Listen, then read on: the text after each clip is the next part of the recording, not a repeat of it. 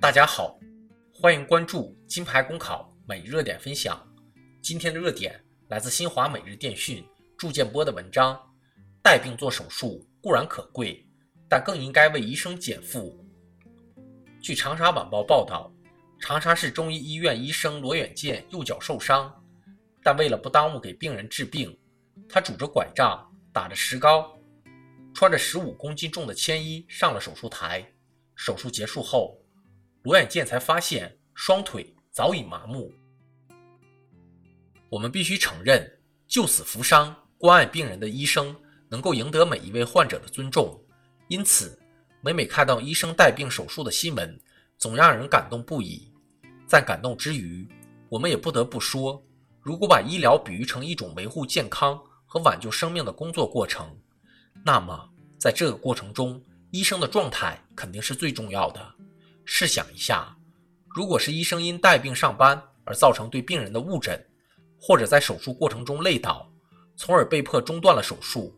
又有哪个病人能够心甘情愿承受这个风险？此外，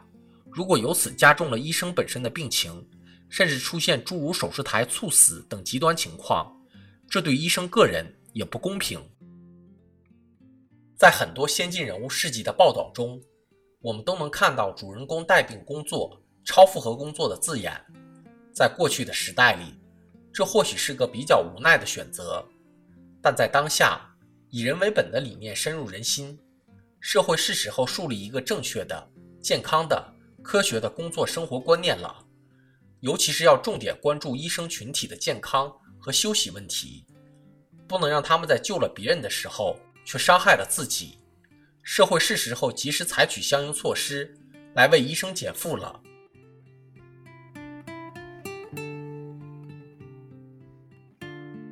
医生带病手术背后，实则隐藏着对医患关系的双重忧虑。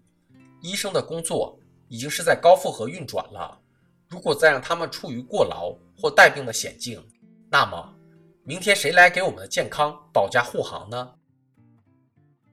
这也给社会提出了现实的要求：一方面，政府应加大对医科大学等高等医学教育机构的政策支持，鼓励更多的优质生源学生。报考医学院校，培养更多优秀的医学人才，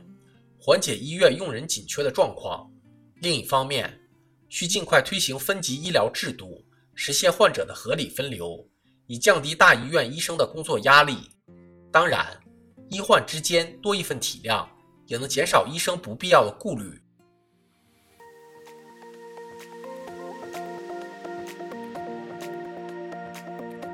好消息！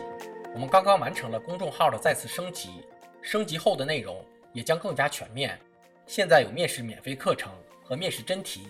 我们也会逐渐包含行测、申论、遴选等内容，是大家备考学习的有效助手。请您关注我们的公众号“金牌公考”，我们将把最优质的服务、最耐心的讲解奉献给大家。公考路上你不孤单，金牌公考带你上岸。